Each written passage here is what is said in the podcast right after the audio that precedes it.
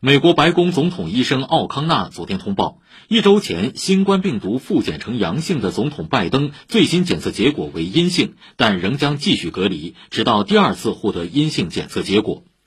七月二十一号，拜登首次确诊感染新冠病毒，隔离期间他持续服用治疗新冠感染的抗病毒口服药物奈玛特韦利托纳韦组合。一周后，拜登新冠病毒检测结果转阴，随后结束隔离。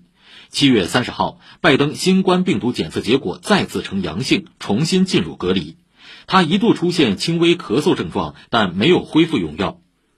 奥康纳此前表示，服用奈玛特韦利托纳韦组合的新冠患者中有一小部分人出现复检阳性。